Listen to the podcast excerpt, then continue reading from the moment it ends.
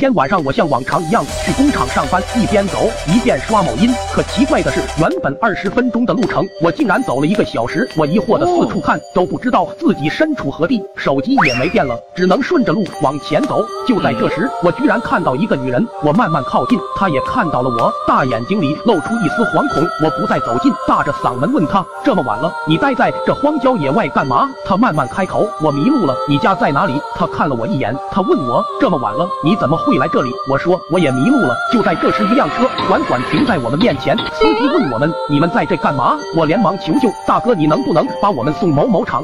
我可以给你钱。”那司机点点头。我拉起女孩的手就往车上爬。司机没好气的说了一句：“你们这些年轻人真是胡闹！大晚上哪里不好玩，非要来坟地玩？”这句话让我后背发麻。我结结巴巴的问：“什么坟地？”司机指了指后面，那就是坟地啊！你看不到那些墓碑？我回过头，那就是一块荒芜的坟场，砸草丛生，大大小小的墓碑。我慢慢侧过脸，坐在我旁边的女孩也正看着我，她脸色惨白，估计也被吓得不轻。司机把我送到地方后，女孩也跟着下来。我问她：“你跟着我干什么？”她的声音很轻：“我没地方去，我只得把她带到我租的房子。”我对她说：“今天你睡床上吧，我睡沙发。”女孩冲我笑了笑，不知道怎地，我总觉得她的样子很熟悉。你去洗个澡睡觉吧，我先睡了。